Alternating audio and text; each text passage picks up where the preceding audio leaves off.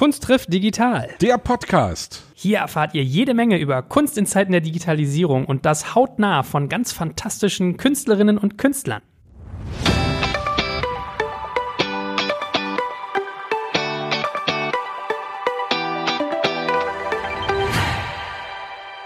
Meine Damen und Herren, und ich freue mich sehr, den süßen Popprinzen Sebastian Krumbiegel heute bei mir zu haben. Der süße Popprinz, das hast du ja so noch nie gesagt. Ja. Joel, ich bin total froh, mit dem großartigen, unvergleichlichen Podcast-Papst Joel Kaczmarek zusammen hier zu sitzen. Und wir sind nicht allein. Genau, mal Musikbett hier bitte.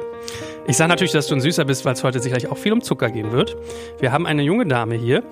Also, die sieht wirklich verboten jung und gut aus, auch weil sie wahrscheinlich viel auf Zucker verzichtet. Ihr Erstlingswerk war nämlich für immer zuckerfrei. Ich habe es äh, sozusagen verschlungen. Ich bin zu drei Vierteln durchgekommen. Das reicht mir meistens. Es ist seitdem eine Art Bibel für mich. Und es gibt ein neues Buch von ihr, um mal ein bisschen Werbung gleich am Anfang zu machen. Das heißt Happy Eating. Da geht es um emotionales Essen, wie man das überwindet. So, aber ich glaube, äh, du bist sozusagen selbst so wortgewaltig. Man kennt dich aus dem Fernsehen, liebe Anastasia. Du hast fleißig bei MTV gewerkelt. Du bist Moderatorin, du bist Bücherautorin, hast auch mehrere Kochbücher geschrieben. Das mal nur als äh, sozusagen Auftakt. Schön, dass du da bist. Dankeschön für die Einladung und ich bin ein bisschen enttäuscht, weil ich dachte, es würde Sitaki kommen. Wenn ich das könnte, Kannst du weißt du, du hast ja eben gesagt, wir sind hier ein totaler Migrationspodcast, ein Deutscher, ein Ossi und eine Griechin. Ja? Und da würde ich mal sagen, ja, da lass ich mal lieber den Ossi raushängen. Ah, okay. Wir probieren das nachher nochmal. Machen wir in aller Also auf. Alexis Sorbas, sagt dir das was? natürlich, ja. Dum, dum.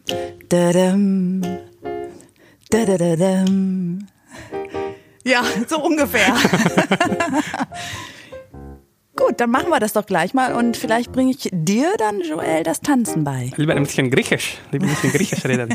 Kalimera und Kalinichta und Ja, ich freue mich hier zu sein, weil ich konnte tatsächlich zu Fuß hierher kommen. Wir sagen jetzt nicht genau, wo wir sind, aber Wir sind im Corona-safen Studio im schönen Charlottenburg in unserer Hauptstadt. Und du kommst ursprünglich aus Thessaloniki, ne? Aus Griechenland. nee, ich bin in Deutschland geboren. Aber du bist, da, bist du nicht da geboren in, in Griechenland? Leute, Das ist ja sofort die erste Falle, ja. ihr wisst Hey, wo doch, kommst du eigentlich her? Du bist doch Ausländerin. Ja? Leute, also, da gibt es ein Portal, das fängt mit W an und hört mit, Mit Wikipedia. Wikipedia auf. Ich habe damals bei MTV schon meinen Praktikanten gesagt, ihr dürft mit diesem Portal nicht arbeiten. Weil da dürfen Leute reinschreiben, was sie wollen. Richtig. Das hat sich in den letzten 20 Jahren geändert. Aber ich glaube, da sitzen immer noch nur drei Leute. Und es ist auch gar nicht möglich, da was zu ändern. Ich weiß nicht, ob du mal voll probiert nervig. hast. Habe ich nie versucht, aber über mich stehen auch wunderliche Ne? Dinge ja. da drin. Ja. Und jahrelang standen drei Geburtsdaten drin. Es hat acht Jahre gedauert, bis mein richtiger Geburtsdat, äh, mein Termin da stand. Es steht immer noch da, dass ich in Thessaloniki geboren wurde. Ich bin in Deutschland geboren, NRW. und da stehen ganz viele komische Sachen und ich habe aufge, also es ist mir egal, was da drin steht. Es stimmt so im Grunde gar nichts. Und redet bitte mit mir. Also Deutschland, NRW geboren, aber meine Family kommt aus Thessaloniki. Das stimmt. Aber da sind wir ja schon bei einem spannenden Aufhänger. Also du hast ja ganz viel zum Thema Ernährung gemacht und bist sehr, sehr bekannt geworden mit diesem Thema zuckerfrei. Und ich glaube, da ging auch so eine Welle los insgesamt im Markt gerade, dass man angefangen hat, sich Gedanken darüber zu machen, was macht Zucker mit dem Körper. Sugarholic, ich glaube, die Krankheit habe ich auch. Also da bin ich wie du, du ehemalig, ich aktiv sozusagen oder teilaktiv. Also du machst ja ganz viel dazu und ich könnte mir vorstellen, das ist ein bisschen so wie bei Veganern, dass die Leute dann immer denken, dass du so eine Radikale bist, die, wenn du irgendwie ins Büro kommst, die ganzen Schokoriegel klaut und so. Ist das sozusagen, hast du mit Vorteilen dann zu kämpfen bei dem Thema? Ja, ein paar denken das, äh, bis sie mich halt persönlich treffen. Oder ein Buch lesen oder eine Talkshow sich angucken im Internet, weil dann äh, merkt man eigentlich relativ schnell, dass es nicht dogmatisch ist, sondern ich ernähre mich im Grunde so wie unsere Eltern oder Großeltern, je nachdem wie alt sie sind. Also nichts aus dem Labor, nichts fertig produziertes. Und wenn das dogmatisch ist, okay, dann bin ich pro Nature dogmatisch. Es ist ja immer das Ding, wenn du anfängst, Leute sofort anzukreischen, wenn sie nicht nach deinem Gusto oder nach deinen Idealen leben, ist das ja auch total kontraproduktiv, ja. Also du schließt sie ja dadurch aus und wirst sie nie erreichen. Also auf allen Gebieten, auch politisch oder eben was Ernährung betrifft. Also mich nerven manchmal wirklich so diese Hardcore-Leute, die wirklich so jeden sofort fertig machen, wenn sie irgendwie in irgendeiner Weise eben nicht so hundertprozentig politisch korrekt sich ernähren oder politisch irgendwie sich ausdrücken, gendern. Dann finde ich immer, man muss immer gucken, dass man sagt, hey, ich mach das so, du machst das so, okay, das ist deine Meinung. Solange das nicht in irgendeiner Weise wirklich richtig scheiße ist und richtig irgendwie menschenverachtend ist, ist alles erlaubt. Richtig, das ist mir aufgefallen, als ich zwei Jahre vegan gelebt habe. Ich bin ja sehr offen und probiere wahnsinnig viel aus, äh, solange es eben kein Industriezucker ist. Und ich habe halt gemerkt, dass ich ganz extreme Fans auf einmal regeneriert habe in den sozialen Netzwerken, also Hardcore-Veganer, die mich so gefeiert haben, aber auf eine Art und Weise, wo ich sofort gespürt habe, da stimmt was nicht. Alarm, ja. Also ich bin weder Gott noch ein Guru, noch bin ich Maria Theresia und habe halt nichts Besonderes gemacht, sondern habe jetzt einfach mal eine Probierphase und rede auch öffentlich gerne drüber, aber lasst mal die Kirche im Dorf. Und ich wusste ganz genau, dass die halt Leute total massiv angreifen greifen und zwar dann extrem im Umgekehrten, die dann Fleisch essen. Und das halte ich nicht für richtig, denn Menschen sind ja nicht nur schwarz oder weiß. Sagen wir mal, eine alleinerziehende Mutter mit zwei Kindern kauft nicht Bio, kauft billiges Fleisch, weil sie es meint, nicht anders zu können oder sich leisten zu können.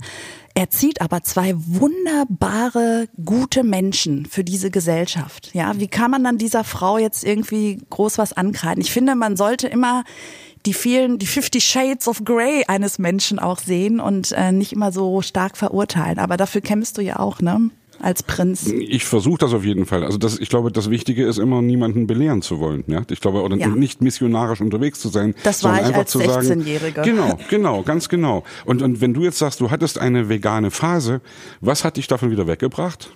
Ich saß bei meiner Tante Lisa in einem kleinen Dorf westlich von Thessaloniki und mich haben ihre Hühner tierisch genervt. Die haben mich schon immer genervt. Es sind nicht dieselben wie vor 40 Jahren, als ich ganz klein war, aber die liefen da wieder hin und her und gackerten rum und dann dachte ich so, warum sollte ich eigentlich Vitamin B12 substituieren, wenn ich diese glücklichen, total nervigen Eier von diesen Hühnern essen kann, weil ich halt weiß, dass das Vitamin B12-Bomben sind. Und dann kam der Nachbar vorbei mit seinem selbstgemachten Schafskäse. Feta-Käse. Und dann dachte ich so, auch Vitamin B12-Bombe.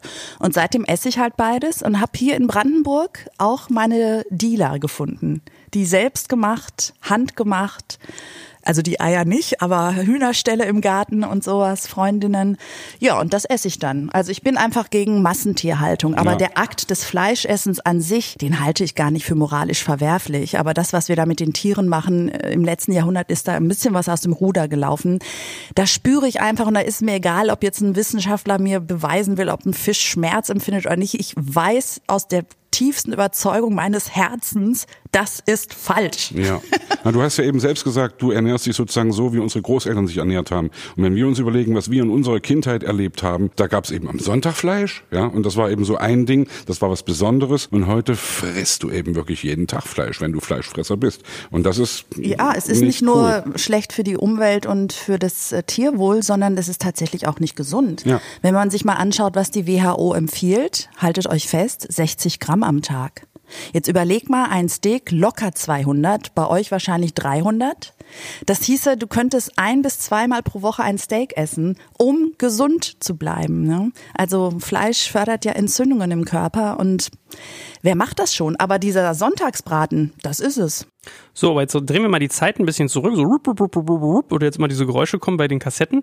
Wie, wie bist du, wie hast du das begonnen, deine kulinarische Reise? Also vielleicht fangen wir mal bei deiner MTV-Geschichte auch an, weil ich glaube, so wie ich Medienarbeit kennengelernt habe, könnte ich mir vorstellen, ist das für sich so ein, wie sagt man, so ein Wegpunkt gewesen, so ein Breaking Moment irgendwie. Also ich schätze mal sehr stressiges Umfeld, oder steht auch in deinem Buch sozusagen, viel getaktet, viel auf Reisen und so. Wie, wie war das für dich? Wie ging das los? Also viel gearbeitet habe ich auch schon vor MTV. Ähm, ich habe ja Anfang der 90er nach dem Mauerfall in Berlin angefangen zu studieren, habe in den illegalen Clubs gejobbt und hatte auch noch einen studentischen Nebenjob, weil ich meinen Lebensunterhalt verdienen musste. Was hast du studiert? Kommunikation. Ah ja, merkt man. Ach. ja, ich wollte, äh, ich hatte so im Hinterkopf Plattenfirma arbeiten, das wäre vielleicht was, weil ich schon immer ganz viel Musik gehört habe und so. Ich habe das auch studiert, man muss dann immer Kommunikationswissenschaft, was wird man denn damit? oder auf jeder Party man weiß es oder? nicht, ja genau. Und äh, ich hatte da auch schon eine Sieben-Tage-Woche. Also es ging eigentlich äh, schon Anfang der 90er los. Dann habe ich eine sehr erfolgreiche Radiokarriere gemacht beim ersten DJ-Radiosender in Deutschland. Und danach wurde ich von einem kommerziellen abgeworben und da hat mich 99 MTV entdeckt. Und es war tatsächlich so, dass ich sieben Tage im Einsatz war pro Woche. Das kennen Musiker, glaube ich, auch streckenweise. Ne? Du bist Also, einfach unterwegs. Du bist, du bist und- unterwegs und bist permanent unterwegs. Und dann, wenn das vorbei ist, dann ist aber auch, dann fällst du in das berühmte Loch. Das ist bei euch so. Äh, Bei Extrem. uns ging es ja immer weiter. Naja. Ich hatte dieses Loch nicht. Und dieses Loch, was da eventuell sich hätte auftun können, war mehr so, dass der Körper gesagt hat, ich bin müde. Ja. Was habe ich da gemacht? Zucker. Ich habe mich mit Zucker gepusht. Ich habe vor jeder Live-Show ein Stück Schokolade, Kuchen oder Eis gegessen und das hat geholfen. Danach, das ist ja das Problem bei Industriezucker, bist du noch schlapper, bist unterzuckert, willst eigentlich noch mehr. Es gibt auch den einen oder anderen Praktikanten bei MTV, der meinte, ich sehr, sei dann so ein bisschen zickig gewesen. Ich halte das für ein Gerücht.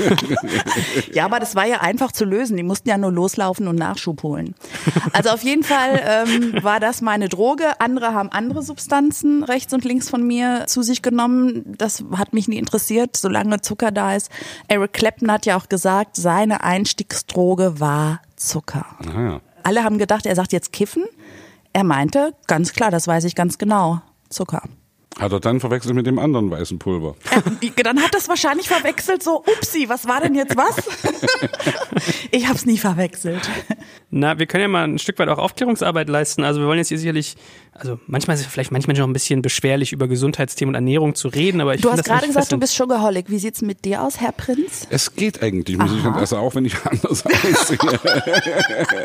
Nein, es, es geht wirklich. Ich bin nicht so irgendwie so der wahnsinns Sondern, was isst du denn gern? Wo wirst du schwach? Ich glaube, naja, ich könnte jetzt mal ganz doof sagen, alles. Was Ich verstehe. total Alles, bescheuert was ist, ja. lecker ist. Naja, ich Du isst glaube, einfach gerne. Also ich glaube, ich bin sowieso ein eher exzessiver Typ, was mein gesamtes Leben betrifft, um jetzt mal hier ein bisschen aus dem Nähkästchen zu plaudern. Gerade als Corona losging, habe ich exzessiv angefangen, irgendwie Sport zu machen, Fahrrad zu fahren und so. Und das ist dann aber auch mal wieder gut und dann esse ich gern und trinke auch gern Alkohol und also ich weiß, ich, ich glaube, ich bin ein schwacher Mensch, um es mal ein bisschen, also das, das klingt jetzt auch wieder bescheuert, aber ich denke schon, dass ich irgendwie mich wenig disziplinieren kann. Dass das echt eine Schwäche ist. Vielleicht bist du ja dann ein Kandidat für äh, mein neues Thema, emotionales Essen. Unbedingt. ich glaube ja. Also Bewusst. Genau, Ja. also ähm, sowohl positiv als auch negativ, also belohnen und auch Frust essen, Ja. beides. Mhm. Klar, klar. Also Frust essen übrigens weniger, also auch alkoholmäßig. Ich bin keiner, der irgendwie sich aus Frust Genuss. besäuft. Genuss. Eher Genuss, aber ja, aber eben auch Ergebnis, Er Ergebnis? ne, äh, was Alkohol betrifft. Verstehe ich nicht. Er möchte gerne besoffen der, sein. Der, der, der Ach, Rausch. ach so, du willst jetzt wirklich- berauscht Ja, na sein. klar, na klar. Und das inspiriert mich auch durchaus. Ich weiß, das ist alles irgendwie natürlich eine Entschuldigung vor irgendwas und ich weiß gar nicht, wenn ich jetzt eine Therapie machen würde, wo ich da ansetzen müsste. Ja. Ich glaube, da Aber gäbe es einiges. Natürlich, natürlich. In der natürlich. Internatsjugend, bei den Tumanern, so die aber da, Richtung. ich finde ich find diese, diese Ohne Scheiß, ich glaube wirklich. Also entschuldige, aber ich, Internatsjugend, wir hatten damals wirklich immer extrem wenig Zeit zu essen. Ja, es war, also du musst dir vorstellen, ein großer Speisesaal, drei große Tafeln mit jeweils 30 Leuten am Tisch und du hattest wirklich fürs Essen maximal eine Viertelstunde Zeit. Oh. Und du musstest dich wirklich beeilen, um alles, zu äh, essen. alles zu essen, was ja, du aber essen das, konntest. Das ist ja ein Trauma, das ist ja ein Kindheitstrauma. ja, ich könnte noch andere Traumata erzählen. ja, wirklich jetzt. Also, Zum Beispiel. Es gab eine Bibelrüstzeit, damals, als ich noch Kirchenmitglied war. Da war ich ein, echt ein kleiner Junge in Röbel an der Müritz. Und dort hat der damalige Leiter, der, der Katechet oder wie es heißt, der Christenlehre-Lehrer, hat mich gezwungen, irgendwie ekliges Zeug, irgendein Gulasch, irgendwelches Glibberscheiß aufzuessen, was dann darin mündete, und ich war, glaube ich, ich war neun Jahre alt, ja, was dann darin mündete, dass ich mich auf dem Tisch Naja, übergeben habe, ja. natürlich. Und das ist natürlich wirklich ein Ding, wo ich irgendwie gedacht habe, scheiße, sowas war damals scheinbar wirklich Usus, ja. Und sowas macht man heute nicht mehr. Also die, dieses Ding, was auf den Tisch kommt, wird gegessen und du isst aber mal auf, ja. Das ist ja heute kein Erziehungsmodell mehr, ja. Nee, also ich bin halt ganz anders groß geworden in einer griechischen Familie. Wir haben die Teller abgeleckt und teilweise versucht, den Teller auch noch zu essen. Ah, ja. Also so wird eine griechische Familie groß, ja, weil mir ja manchmal auch Leute unterstellen, ja, vielleicht bist du ja auch magersüchtig oder essgestört. Nein, ähm, bei uns musste das niemand, aber ich kenne tatsächlich auch so Nachbarskinder, die mussten die Teller aufessen, sonst gab's irgendwie Stubenarrest oder Naja, sowas. naja. Oder kein Nachtisch Genau. oder irgendwie sowas, ja. Oder du musst ins Zimmer gehen Genau. oder irgendwie solche Sachen. Und ich so, hä, was ist da? Oder es gab auch Verbote. Die Kinder durften zwischen den Mahlzeiten nicht an den Kühlschrank und was zu essen holen. Da dachte ich so, also bevor das meine Mutter machen würde, würde sie sich die linke Hand abhacken. Ne? Ich finde Also ich find aber auch mal ganz schlimm, wenn Leute sozusagen manche Sachen noch nicht wissen. Also das schmerzt mich ja dann auch aus Unwissenheit, wenn ich dann sehe, du hast Kinder in der Kita oder in der Grundschule, wo die Eltern die mit einer Sprite und einem Schokobrötchen hinschicken. Ah, das, das ist echt Schmerz für mich, ja, wo du dann so denkst, hm, dem willst du eigentlich mal die Welt erklären, aber ja. Ihr Lieben, hier ist Joel von Digital Kompakt und das Thema Zucker mit Anastasia ist ja eine super Überleitung zum Thema gesunde Zähne. Denn in der kosmetischen Zahnmedizin arbeitet unser Partner Plus Dental. Der kann dir dazu verhelfen, dass du gerade Zähne bekommst. Und die korrekte Ausrichtung der Zähne hat auch viele Vorteile, wie etwa ein verbessertes Selbstvertrauen, bessere Gesundheit und Mundhygiene, Vorbeugung gegen Karies und Zahnfleischentzündung. Aber zur Sache. Plus Dental hat ein ziemlich revolutionäres Produkt entwickelt, nämlich unsichtbare Aligner. Das sind so eine Art Gebissschienen, die klar und herausnehmbar sind und die moderne und zugängliche Alternative zu herkömmlichen Zahnspangen darstellen. Also ihr müsst euch vorstellen, Plus Dental bietet eine kostenlose Beratung und Diagnose in einer seiner über 100 Partnerkliniken vor Ort. Bei dem Termin erstellt einer ihrer Zahnärzte einen intraoralen 3D-Scan und macht Fotos eurer Zähne. Zusammen mit einer umfassenden Beratung natürlich. Und dieser Termin ist kostenfrei und an keine Bedingungen geknüpft. Die Ergebnisse werden dann in ihrem hochmodernen hauseigenen Labor in Berlin vorgelegt, wo ein Team aus Zahnärzten und Kieferorthopäden einen maßgeschneiderten Behandlungsplan für dich erstellt, der die Bewegungen deiner Zähne und die erwarteten Ergebnisse anhand einer 3D-Simulation, die Dauer der Behandlung und die vollen Kosten aufzeigt. So, und erst jetzt musst du dich entscheiden. Wenn du fortfahren möchtest, wird dein Satz Plus Dentalschienen im Dentallabor hergestellt und direkt zu dir nach Hause geliefert. Plus Dentals Zahnärzte überwachen persönlich und regelmäßig den Fortschritt deiner Behandlung und über ihre mobile App weißt du, wann du auf ein neues Set umsteigen musst, ohne die Klinik erneut aufsuchen zu müssen. Also du arbeitest dich quasi selbst durch deine Zahnverbesserung, könnte man sagen. Deine Zahnkorrektur erhältst du schonend und sicher in vier bis zehn Monaten und schon ab 27,57 Euro pro Monat.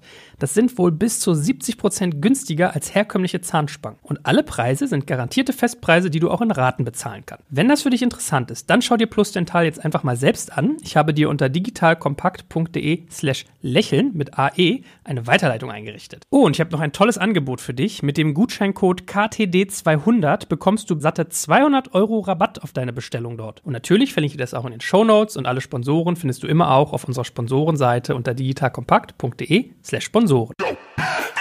Ja, aber das ist so ein bisschen das Argument von Frau Klöckner und der Zuckerindustrie, dass die Verantwortung nur bei den Eltern liegt. Das sehe ich so nicht, weil du kannst nicht von ja, sagen wir es einfach mal, von einfachen, ungebildeten Menschen erwarten, dass sie sich für ein Thema so differenziert interessieren wie Ernährung, wie ich das zum Beispiel tue. Für mich ist das Leidenschaft und Interesse. Ich erwarte nicht, dass das jeder kann. Also es müsste in der Schule auch wirklich ein Fach geben äh, Ja, über genau. gesunde Ernährung. Das wäre das Erste. Und das Zweite ist, dass du eben den Großteil einer Bevölkerung auch ein Stück weit unter die Arme greifen musst, indem du einfach veränderte Rezepturen, Gesetze für die Transparenz, was denn überall drin ist. Also wir sind ja 40 Jahre lang durchs Leben gegangen und wurden mit Zucker bombardiert, ohne dass uns das jemand gesagt hat. Wir wurden nicht gefragt. Also der Unterschied ist ja Nutella. Ich will aber kein Eis essen. Der Unterschied ist halt, wenn ich einen Wodka trinke, dann kriege ich das mit. Wenn ich eine Zigarette anzünde, weiß ich das auch. Ja. Aber 40 Jahre lang wurde mir in Gewürzgurken, Senf und Tomatensauce so viel Zucker untergejubelt und mich quasi konditioniert von klein auf.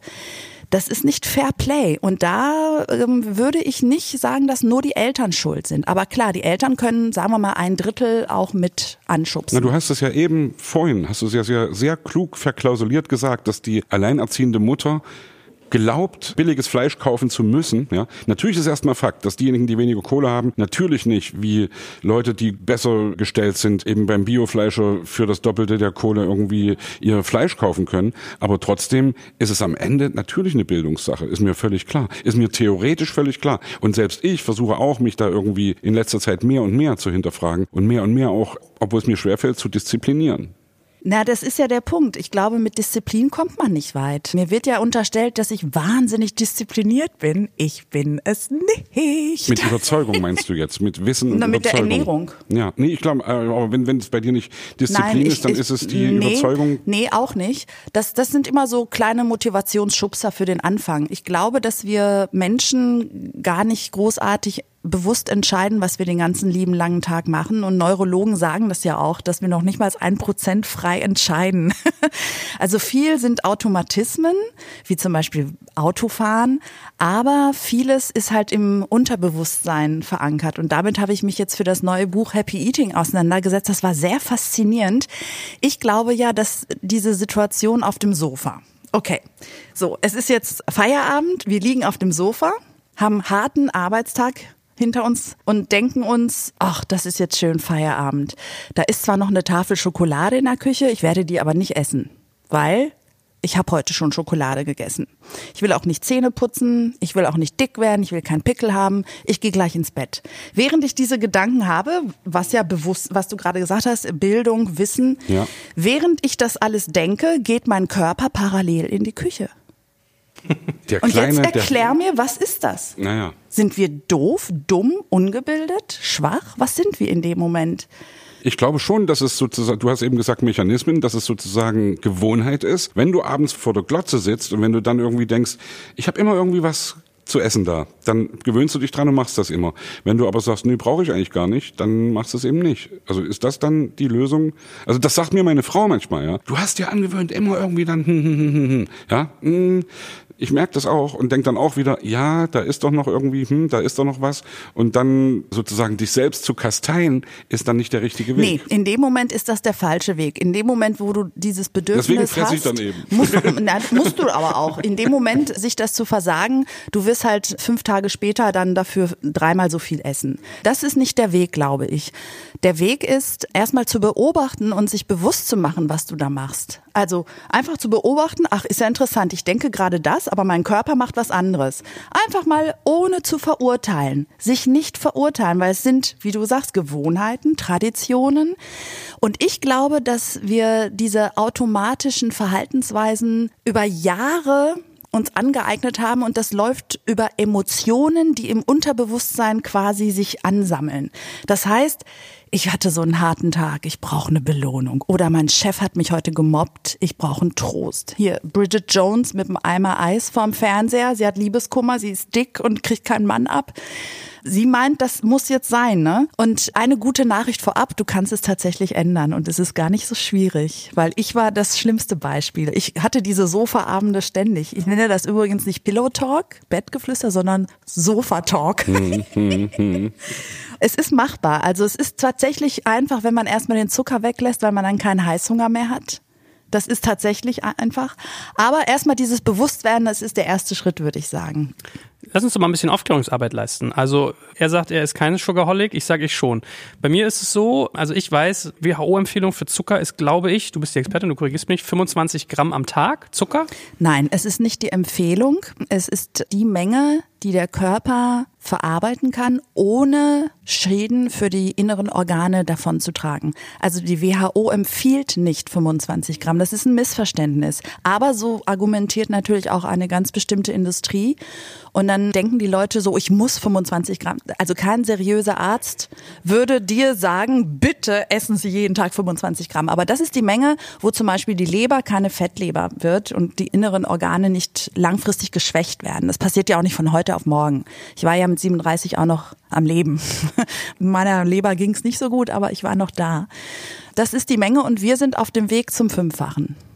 Ja, weil bei mir ist so, ich weiß dann immer genau, ich gucke mir mal die Schokolade an, wie viel Prozent ist Zucker sozusagen, auf 100 Gramm, dann rechne ich hoch, wie groß ist so ein Stück. Meine Lieblingsschokolade, ich mache jetzt unbezahlte äh, Werbung, ist hier Vego, so eine vegane Schokolade mit Haselnüssen und die ist in fünf Teile portioniert, dann weiß ich 150 Gramm durch fünf, ah okay, 30 Gramm Schokolade auf ein Ding, Hälfte davon Zucker, 15, alles klar. Dann weiß ich, ich kann zwei von den Dingern essen und bin im Fenster. So. Knapp drüber, wenn ja. ich richtig rechne. Aber, ja, toll. aber es ist ganz gut, dass du das erwähnst. Ich achte nicht auf die Nährwerttabelle weil da steht ja auch der natürliche Zucker drin. Verstehst du? Mich interessiert nur der künstliche zugesetzte Industriezucker. In der Nährwerttabelle hat eigentlich fast alles außer Fleisch hat auch seinen eigenen natürlichen Zucker. Ob das jetzt Getreide ist, Gemüse, alles hat Zucker. Und Merkst du ja, wenn du kaust. Genau. Also das war ja ein Experiment in der Schule. Nimm dir ein Stück Brot, kau das ganz, ganz lange und du merkst, irgendwann wird's süß. Genau. Ja. Und ich glaube, alles außer Fleisch hat eigenen Zucker. Ja, wie ne? ist denn das? Chemisch werden sozusagen Kohlenhydrate in Zucker umgewandelt. Genau, genau. Ja. Und der stört aber nicht, weil der führt nicht zum Heißhunger. Das war ja meine ursprüngliche Motivation. Ich will entweder satt sein oder Hunger haben. Und das ist bei mir jetzt seit 14 Jahren so. Und deswegen achte ich nur auf die Zutatenliste. Das heißt, wenn in deiner Nährwerttabelle von der Schokolade auch der natürliche Zucker drin ist, weil vielleicht, weiß ich nicht, was drin ist, vielleicht ist da ja auch eine Dattel drin oder eine Pflaume oder eine Rosine, dann wäre das schade, weil dann dürftest du eigentlich mehr essen. Aber ich könnte dir hundertprozentige Schokolade empfehlen. Ja, ich komme da immer nicht so drauf. Also ich war gerade im Begriff zu sagen, das Problem oder die Milchmädchenrechnung ist ja eigentlich, ich nehme diese zwei Stücke und denke dann, hey, ich bin safe und man vergisst ja dabei, dass alles sozusagen, also ich esse keine Tiefkühlware, nichts Fertiges, aber selbst wenn ich mir hier einen Curry hole an der Ecke, da ist ja auch Zucker drin und und und. Also wir haben ja schon Normales drin. Das heißt, wahrscheinlich sprenge ich den schon um 1,5, den Faktor und pack noch einen drauf. Also selbst so. wenn du kein Eis, keine Schokolade und keinen Kuchen essen würdest, würdest du immer über diese 25 Prozent kommen, weil ja eigentlich 90 Prozent verarbeitet ist. Also das, das macht es halt schwierig. Und das ist so mein Wunsch, dass sich die Industrie und Politik mal zusammensetzen und sich überlegen, ob man so wie in England zum Beispiel den Zuckergehalt in Cola und Limonade einfach halbiert.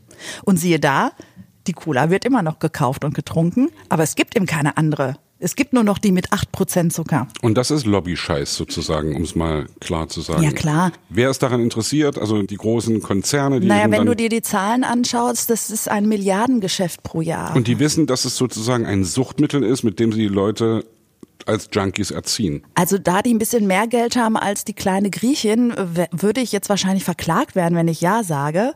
Aber es gibt schon in den 60er Jahren Studien und Wissenschaftler, die das herausgefunden haben. Es gab auch einen in Amerika, der wurde danach ganz fies gemobbt und gerufmordet, weil der schon in den 60er Jahren gesagt hat, dass es gesundheitsgefährdend ist, zu viel Zucker zu sich zu nehmen.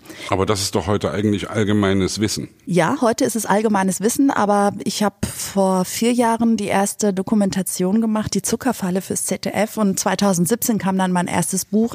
Ganz ehrlich, zehn Jahre davor wollte niemand was davon hören. Also ich habe das ja auch nicht für mich behalten. Es hat niemanden interessiert. Die Medien nicht, die Redakteure nicht, auch mein Umfeld nicht. Die haben mich halt für eine Spinnerin gehalten und mir war es dann auch egal, weil ich wusste ja, was mich glücklich macht. Und das sind jetzt drei, vier Jahre. Also das, ne, und wie gesagt, da waren wir noch beim Vierfachen. Mittlerweile sind wir fast beim Fünffachen.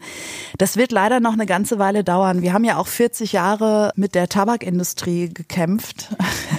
Die hat uns in den 60ern ja auch gesagt, dass das ist gesund, macht die Atemwege ja. frei. Ja. Kennst du diese Spots klar, aus den 60ern? Natürlich, ja. Diese T-Zone, da hat genau. ein Arzt im weißen Kittel geraucht und also das ist, es ist schon eigentlich kriminell. Eigentlich ist es kriminell und alle wissen, dass Zucker gesundheitsgefährdend ist, aber es ist einfach wahnsinnig viel Geld, das da dran hängt. Aber ist es nicht auch umgekehrt so? Also das ist auch eine Binsenweise, aber natürlich sind die Folgekosten der Erkrankungen und der Behandlungen der Erkrankungen für den Staat ja dann umso teurer. Ja? Dann also weißt für, du, warum vielleicht die Pharmaindustrie das auch ganz gut findet. Ne? So. Ja, da greifen ganz viele Zweige ineinander. In 10 bis 20 Jahren schätzt man ja auch, dass die Krankenkassen kollabieren. Also es ist ja Depression ist ja im Vormarsch, ja. Und auch da hilft übrigens eine zuckerfreie Ernährung. Kann ich gleich nochmal erklären, warum und Adipositas und Diabetes Typ 2 und zwar mittlerweile bei Kindern, was man vor 25 Jahren bei Kindern nicht beobachtet hat. Da gab es nur Diabetes Typ 1, das ist ja genetisch vererbbar. Mittlerweile haben das Kinder und das Übergewicht, also mittlerweile ist jedes sechste Kind übergewichtig und äh, jedes vierte ist übergewichtig und jedes sechste ist schon adipös. Das werden die Krankenkassen nicht tragen können in Zukunft und auch unsere Gesellschaft nicht.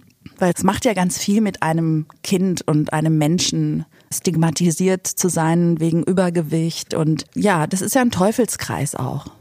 Ja, und es ist so schockierend, wo das eigentlich alles drin ist. Also wenn ich an meine Jugend denke, so irgendwie Oberschule, ich weiß, ich hatte immer so ACE-Saft, da ist ja tierisch viel Zucker drin, Tiefkühlpizza, tierisch viel Zucker, Sechserpack, Snickers, Twix, you name it, irgendwelche Schokoriegel. Also nimm die ganzen Soßen in Dönern, nimm irgendwie Salami, nimm Joghurt, nimm Müsli, also um nur mal so die gefühlt Top 5 zu nennen, ja. Also du kannst das, glaube ich, nochmal besser auch erklären. Vielleicht gehen wir mal zu über, was macht Zucker im Körper, was sozusagen all diese negativen Effekte hat, wenn man ihn jetzt zu viel konsumiert? Also allen voran kommt die Leber nicht damit klar. Also Zucker besteht ja aus zwei Teilen, 50 Prozent Glucose und 50 Prozent Fructose.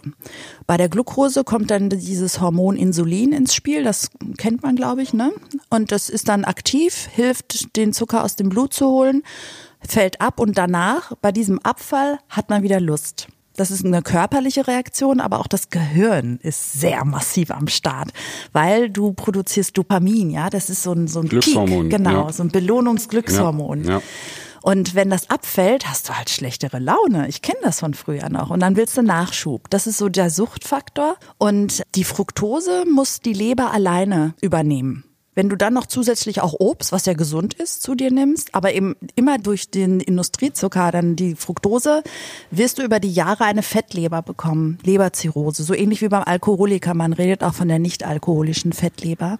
Und die Leber ist wirklich ein wahnsinnig wichtiges Organ. Also wenn die uns nicht entgiftet, die ist ja eh schon belastet durch Umwelt, Medikamente, Plastik, alles. Wenn wir dann noch die Nahrung dazu nehmen, es gibt kaum eine Leber in unserer Welt, die nicht geschwächt ist. Meine ist ein bisschen stärker geworden. Meine ist ein bisschen glücklicher geworden. Aber wie machst du das mit Substituten? Also auch in deinem Buch steht das, glaube ich, und meine Osteopathin sagt doch mal, Herr Kaczmarek, ernähren Sie doch mal sich weniger entzündlich. Also entzündlich heißt dann in der Sekunde sowas wie Basisch. ja, Weiß, also Weißmehl wäre entzündlich, rotes Fleisch, Zucker, um so mal ein paar die Top 3 zu nennen. Und dann fragst du, ja, weil ich mag Schokolade einfach unglaublich gern. Oder hier, so, es gibt so ein super leckeres Hafer-Schokoladeneis, was ich nenne, ist super lecker. Ja, dann essen Sie doch mal eine getrocknete Dattel oder Schokolade 100 Prozent. Und ich so, Dani, das ist jetzt Ihr Ernst? Das, das Naja, pur kannst du die nicht essen. Habt ihr die mal probiert? Die ist sehr bitter. Naja. Aber ich nehme dann halt so zwei Stücke, mache quasi ein Sandwich draus, steck eine Dattel rein und jetzt kommt die Krönung.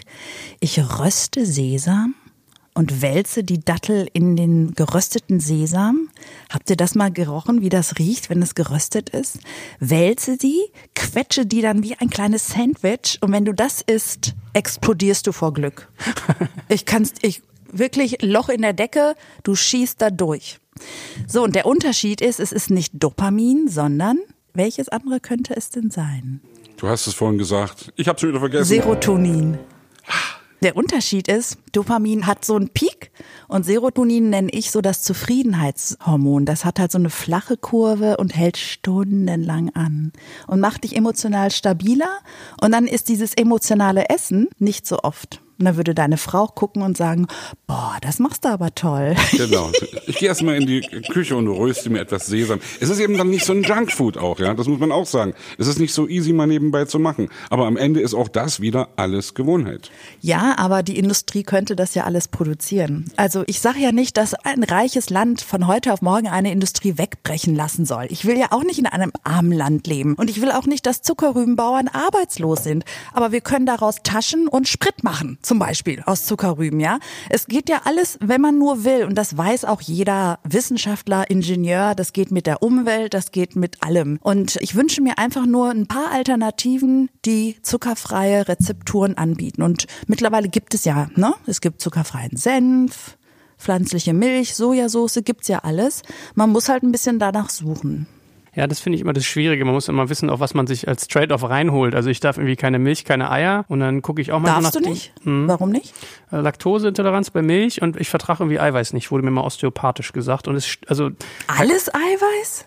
nur, nur Hühnereiweiß. Ach so, ach so. So, also nur Hühnereiweiß ist für mich der Tod und es stimmt leider wirklich. Ich merke, also man ist mal so, ah, das kann man medizinisch nicht beweisen, dann ist es ja Hokuspokus, also hat man in seinem Freundeskreis die Debatten und ich weiß aber, ich, ich krieg mittlerweile, es fühlt sich an wie Depression, wenn ich Hühnereiweiß esse und ich habe mal irgendwie beim Italiener Nudeln gegessen und am nächsten Tag sitzt du da und es ist so wie dein, wie hast du es genannt, Pillow Blues oder wie hast du es genannt? Sofa Talk. Ja, Sofa Talk. Das ist dann denkst du, scheiße, alles ist so schlimm. Und dann denkst du, was habe ich denn gegessen? Und dann dachte ich, ach, Nudeln, Ei, scheiße, so. Siehste? Und äh, manchmal holt man sich mit den Substituten ja schlimmere Sachen ins Haus oder zumindest ähnlich schlimm. Bei mir bist du schnell bei Soja und ich finde Soja so unbekömmlich für mich. Also es ist so, Na, du bist aber ein Sensibelchen, oder? Ja, ja. Meine Güte. sieht man mir gar nicht an, mir harten Kerl, ne? Ja, dafür verträgst du alles, ne? Ich vertrage, glaube ich, wirklich alles. Aber ich bin, wie gesagt, auch auch sehr lernfähig und merke das auch, dass sich da bei mir gerade was tut. Und das sage ich jetzt nicht, weil du da bist. Also ich bin ja ein großer Fan von Fest und Flauschig Schulz und Böhmermann Podcast, ja. Habe ich noch nie gehört. Ist echt Ist cool. gut? Also ist wirklich echt gut, ja. Joel schimpft immer, wenn ich das erwähne, weil es Das stimmt nicht. Nee, stimmt nicht, ne? Komm. Und Olli Schulz hat jetzt irgendwie gesagt, dass er wirklich mehr und mehr versucht, Vegetarier zu werden. Und gerade letztens hat er gesagt, er hat jetzt wieder irgendwie so einen Sojaburger oder irgend so einen Veggie-Burger gegessen und das war so lecker. Und das ist überhaupt irgendwie, er braucht das andere Zeug gar nicht mehr, ja. Und da denke ich, Mensch, ey, Krumbiegel, beschäftige dich endlich auch mal damit und versuch da auch mal irgendwie einfach zu lernen, ja, und und irgendwie äh, eben, ja, verdammt, natürlich wollen wir alle alt werden, natürlich wollen wir alle Ach, irgendwie. das ist mir zu abstrakt. Da habe Nee. ich noch nie dran gedacht. Das Also ist da- mir, also ja gut, du da- hast Kinder, ne? Ich hätte fast gesagt, werd du erstmal so alt wie ich, ja.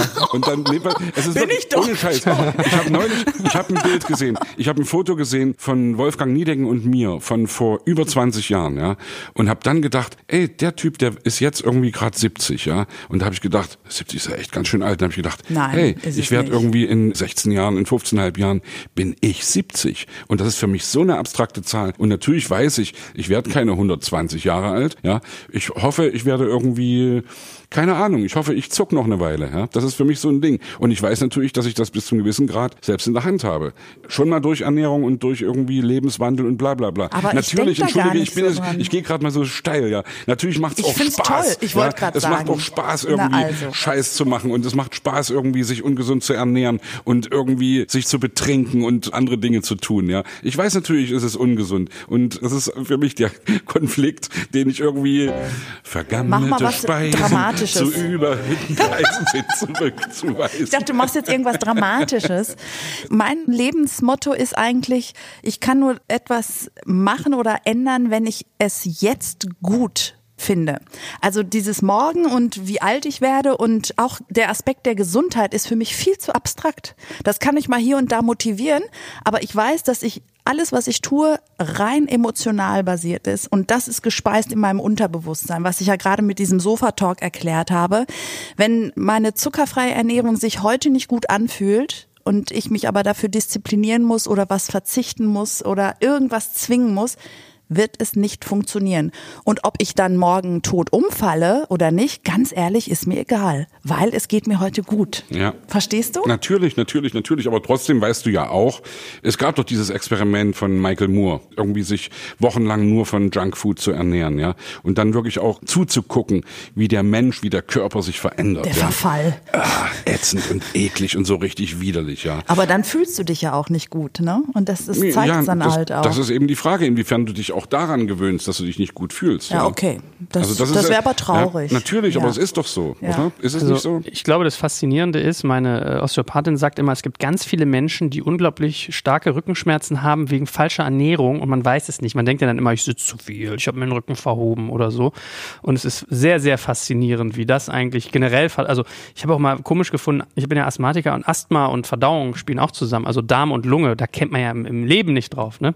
Also eigentlich sagen die Osteopathen ja wirklich, wie es ist, alles hängt miteinander. Also ich, auch. aber dann, du hast Happy Eating, mein neues Buch ja erst gerade bekommen, aber dann solltest du mal, ich weiß nicht, das vierte oder fünfte Kapitel lesen, da schreibe ich über meine Osteopathin. Da habe ich halt ein paar lustige Sachen miterlebt. Das klang so ein bisschen nach Kräuterhexe bei dir. Ich glaube, die ist im ersten Buch schon erwähnt, oder? Ja, die habe ich auch schon mal erwähnt, genau. Ist die so ein bisschen? Ist die so ein bisschen alternativ? Äh, die ist natürlich alternativ. Die ist äh, meine Heilpraktikerin, die ist auch Meditationslehrerin, praktizierende Buddhistin. Also die ist schon ein Freak, aber ich finde die voll normal. Also ich bin halt sehr offen der Wissenschaft und auch den Freaks gegenüber. Und es hängt halt alles zusammen. Und was ich am tollsten fand, ist, dass die Ernährung wirklich über mein Gemüt entscheidet. Ich war ja früher jetzt auch kein hochgradig depressiver Mensch, aber ich hatte schon depressive Verstimmungen. Und ich habe auch mal grübeln können. Und das mache ich nicht mehr. Ich mache es einfach nicht mehr.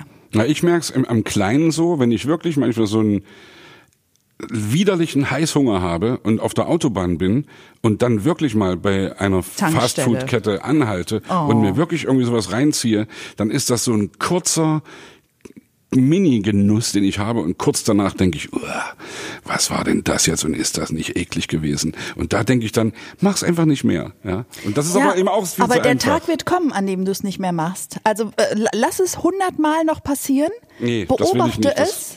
beobachte es, verurteile es nicht, sondern frag dich mal so, warum mache ich das jetzt eigentlich? Nee, vor allem mit dem Wissen, dass es danach scheiße war. Genau. Irgendwann war ich wieder auf dem Weg in die Küche, vom Sofa kommend, und ich bin mitten auf dem Weg angehalten. Zum Glück ist der Weg in die Küche bei mir sehr lang.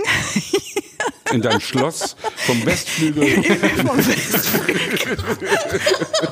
Eine halbe Stunde später.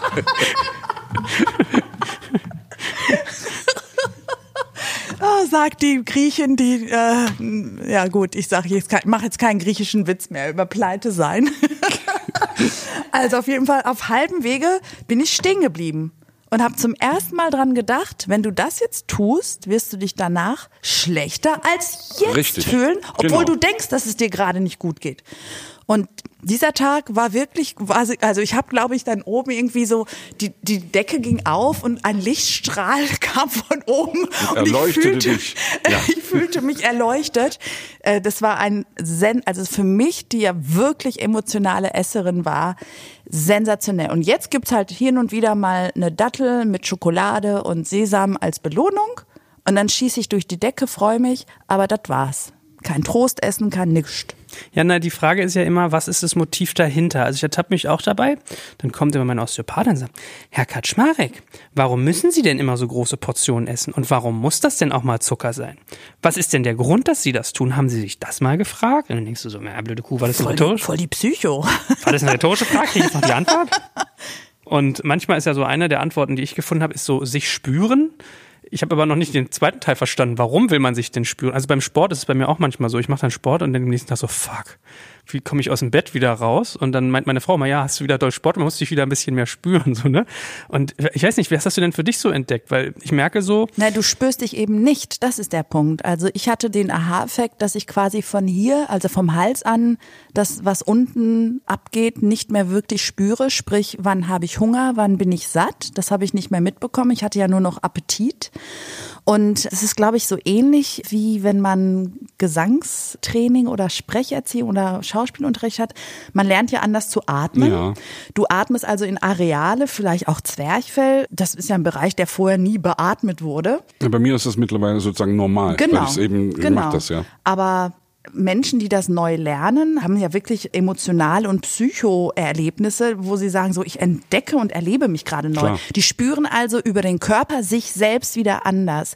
Wir sind eine Einheit. Und ich habe dann irgendwann angefangen, die Signale meines Körpers wahrzunehmen und alles, was mein Körper mir jetzt sagt, höre ich und tue ich, ohne es zu hinterfragen, weil ich weiß, er ist am Start. Er weiß immer alles besser. Ich verneige mich vor meinem kleinen, feinen Körper.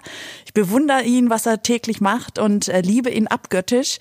Und vorher habe ich ihn nicht gespürt. Und das ist halt der Punkt. Wenn du Gift zu dir nimmst, spürst du deinen Körper nicht. Aber auf dem Körper finden ja ganz viele Emotionen statt. Also die TCM hat das ganz schön auch erklärt. Das habe ich ja TCM? in all meinen traditionelle chinesische Ach so, Medizin. okay, Genau. alles klar. Ja. In all meinen Büchern ja den Zusammenhang zwischen inneren Organen und Emotionen. Also es gibt aber auch so alte deutsche Sprüche. Es schnürte ihm die Kehle vor Angst zu. Oder es schlägt ihm auf den Magen. Mhm. Genau, geht der mir hat an einen die Kloß Nieren. im Hals. Es geht mir an ja. den Kloß. Ja, Genau. ja. Das klingt jetzt so nach lustige altmodische Sprüche, aber die haben ja irgendwo ihre Begründung. Ne? Also das ist gar nicht mal so verkehrt. Und wenn du den Körper vergiftest durch Stoffe, die aus dem Labor kommen, künstlich hergestellt werden und dann anfängst aber natürlich dich zu ernähren, spürst du den Körper und du wirst wirklich neu geboren. Ja, das Lustige ist, Gepriesen sei der Herr, Halleluja! kannst du mal deine Orgelfunktion nochmal anmachen? Mach doch mal Ja, irgendwas das, wie, wie, Dramatisches. wie geht denn hier die Orgel? Ich weiß gar nicht, Da gibt es irgendwo so. Knopf, glaube ich. Wir müssen dazu sagen, wir haben jetzt Da, da, seit, da, da. seit heute ein, ein, ein, warte mal, hier ist, ist Strings, Vibraphon, Gitarre, blablabla, Church Organ. Meine Damen und Herren, Halleluja, gepriesen sei der zuckerfreie Herr. Hier spricht Guru Anastasia. Ist das geil? Ach, I love it. Ich komme hier öfter vorbei. Ich wohne ja in der Nachbarschaft. Ich wusste gar nicht, dass wir mittlerweile so einen kleinen Gottesdienst-Slot im Podcast haben. Ah, toll. Kennt ihr diese Preacher aus den amerikanischen Ja, ja. Fernsehen? Ja, ja, Ach, ja, ich ja. will das jetzt auch. Ja, aber weißt du, das Lustige ist immer, ich habe gerade meinen Vater im Ohr, der kommt immer an und sagt, Junge, was willst du eigentlich? Ich ernähre mich nur von Döner, Tiefkühlpizza, rauche wie ein Schlot, ich saufe ab und zu mal Alkohol, ich kiffe, mir geht's wunderbar, ich habe doch gar nichts. Und meine Osteopathin meinte immer, ja, Herr Kaczmarek, vielleicht ist Ihr Vater auch zu der merkt gar nichts mehr. Also die sind dann sogar wirklich resistenter, weil der Körper kann gar nichts mehr aufnehmen. Mein Vater sagt dann immer so liebevoll, er desinfiziert sich von innen und Räucherwerk kann nicht schlecht werden. Das finde ich schon lustig, muss ich ihm lassen. Also wenn mir jemand sagt, er isst Zucker und es geht ihm gut, dann fällt mir auch nicht viel dazu ein. Dann sage Ja, ich, ich auch, weitermachen. Also ganz ehrlich, es geht doch darum, wie es dir geht. Aber es gibt immer mehr Menschen, die haben so chronische Alltagsbeschwerden. Ob das jetzt schlechter Schlaf ist, schlechte Haut. Frauen haben einmal im Monat Schwierigkeiten. Man hat halt depressive Verstimmung. Man isst mehr, als man eigentlich will. Man hat fünf Kilo Übergewicht. ähm, Die Haare werden ganz schön schnell grau etc. Dann bin ich da und sage, ja, eventuell hätte ich da was für dich. Aber wenn es dir gut geht, mach weiter. Also wenn du immer wieder mal gerne exzessiv trinkst. Das wollte ich vorhin fragen, ob Und dir wenn's dir das gut nicht irgendwie in irgendeiner Weise fehlt. Also diese Art von Exzess oder von Ja, aber ich habe dir doch gerade gesagt, was mir passiert, wenn ich Schokolade, Dattel und gerösteten Sesam esse. Okay, das wenn ist dann ich dein Exzess. durch die Decke schieße, Ja. dann ist das doch eine Sensation für mich. Boah, ich habe mich gestern wieder mit stillem Wasser besoffen, das war so geil. Total der Rausch, ey, voll der Flash, ja. Also der Homo sapiens sapiens ist nicht dafür gemacht, mit Verzicht durchs Leben zu gehen. Ja, ja. Er, er kann es nicht. Ich kann es auch nicht. Ich lasse es wirklich krachen auf einer Party und trinke Apfelschorle. Das ist für mich, ich lasse es voll krachen. Die Sache ist halt wirklich die, wo kommst du her? Was hast du für eine Einstellung? Ne? Die Leute trinken Sekt und ich trinke auch aus dem Sektglas meine Apfelschorle und die merken gar nicht, was ich da trinke und ich bin genauso lustig drauf. Also worum geht's hier Und du eigentlich? hast noch den Entertainment-Faktor, dass du guckst, wie die anderen langsam ihre Genau, Kontenance verlieren. genau. Und ich kann schön filmen und Fotos machen und sie erpressen danach. So verdiene ich mein Geld. Yeah. Aber du hast doch auch Kinder, ne? Hast du Ja, ja. erzählt. Wie alt sind die? Äh, Oder redest du nicht so? Ich rede eigentlich in der Öffentlichkeit Aber- nicht so also richtig noch über meine Schule? Nein, nein, nein, nein. Also Ach schon, so. also Okay, gut. Dann sind ja eh, dann essen sie ja eh selbstständig. Aber das ist schon faszinierend, da hast du einen validen Punkt. Mein Sohn, also der kommt bald in die Schule und ich finde faszinierend, wenn du ihm so einen Teller hinstellst mit zu essen, wo du denkst, fuck, lecker, oder so ein Döner oder so mal sein Highlight. Und der ist halt fertig und legt das hin. Also der hört einfach auf. Und es kann Genau. auch Schokolade sein, ja, so was ich, so Mousse Schokolade, wo du denkst, hm, ich habe so oft Situationen, habe ich geiles Essen und denkst so, ich merke, ich bin satt. Aber es ist so lecker und ich esse es so selten. Ich will nicht aufhören, aber ich sollte eigentlich. Ja, weil entweder Zucker drin ist, Aromen, Farbstoffe, Konservierungsstoffe oder Geschmacksverstärker. Das verführt dich zum Mehressen. Meinst du, es sind nur diese bösen Sachen? Was denn sonst? Ja, es kann sein, ich überlege gerade, manchmal ist es so ein Blockhaussteak und ich glaube, da ist mehr Geschmack drin als sonst was in den ganzen Pfeffern. Spazilein. Und bei Kindern kann man wirklich beobachten, die hören auf zu essen, wenn die satt sind. Und das geht verloren durch diese Stoffe. Warst du früher eigentlich auch schon mopplig? ja, Als Kind? immer schon. Wie kam's? Was hast du denn da gemacht? Du hast schnell gegessen. Du, ich weiß es nicht Du so hast genau. wahrscheinlich, weil Also- du in der Schule nur 15 Minuten hattest, hast du doppelt so viel gegessen. Ich weiß es wirklich Du nicht genau. Ich es glaube nicht. schon, dass gewisse Sachen auch durchaus erblich sind. Aber es sind nur 20 Prozent. Die reichen. Mama, Papa waren auch gut bei der Sache. Meine Mama auf jeden Fall. Ah, okay. Äh, Nach wie vor. Alles gut, ja. Aber die alten Chinesen sagen, dass es das nicht gibt. Es gibt kein Übergewichtsgen. Das ist eine schöne Ausrede. Und wenn ich mir meine alten Tanten und Omas und alle angucke in Griechenland, die sind alle übergewichtig. Das ist halt diese zwischen den zwei Weltkriegen geborene Generation, ne? Ja. 80 und älter, dann habe ich dieses Gen definitiv und guck mich an. Ich bin jetzt, ich habe damals zwei Kleidergrößen verloren, ohne zu hungern, innerhalb vom ersten Jahr und bin jetzt 51 und halte das und hunger nicht. Das ist schon für unsere Gesellschaft eine Sensation. Na, ein schönes Bild, was mir in den Kopf kommt. Ich war mal beim Blutabnehmen und bei meinem Hausarzt ist immer die gleiche, die mir das Blut abnimmt, Janine, die ist super, die ist total nett und so ein, da ist man irgendwie empathisch. Wenn man Leuten, glaube ich, eine Nadel in den Arm piekt, Tag ein, Tag aus, dann setzt man sich mit denen auseinander.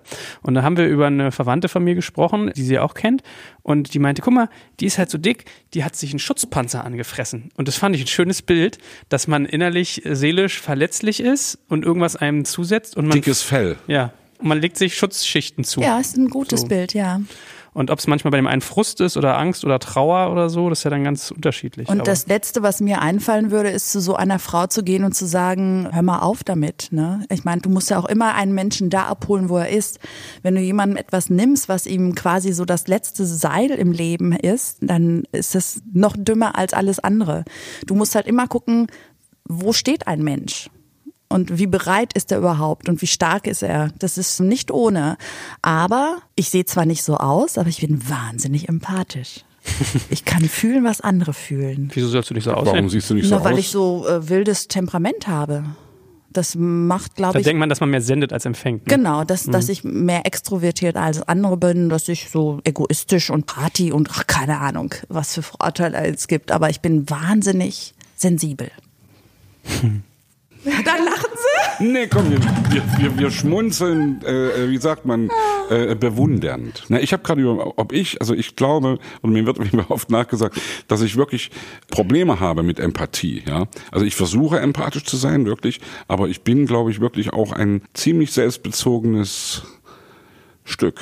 Ja, aber das, äh, da bist du ja nicht alleine als Künstler. Also ich meine, ich ist habe immer ja eine gute Ausrede, ja. Ja, aber äh, ich meine, dafür macht ihr halt andere Dinge. Also du wirfst dich ja raus in der Öffentlichkeit. Das würde sich ja ein normaler Mensch auch nicht trauen. Also da scheinst du ja auch einen Panzer zu haben und zu sagen, ich nehme das in Kauf, Gegenwind zu kriegen. Ich denke, du kriegst auch Gegenwind. Unbedingt, ja. Siehst du? Gibt, Du, du äußerst dich politisch. Das ist ganz ehrlich, dann sei doch egozentrisch dabei.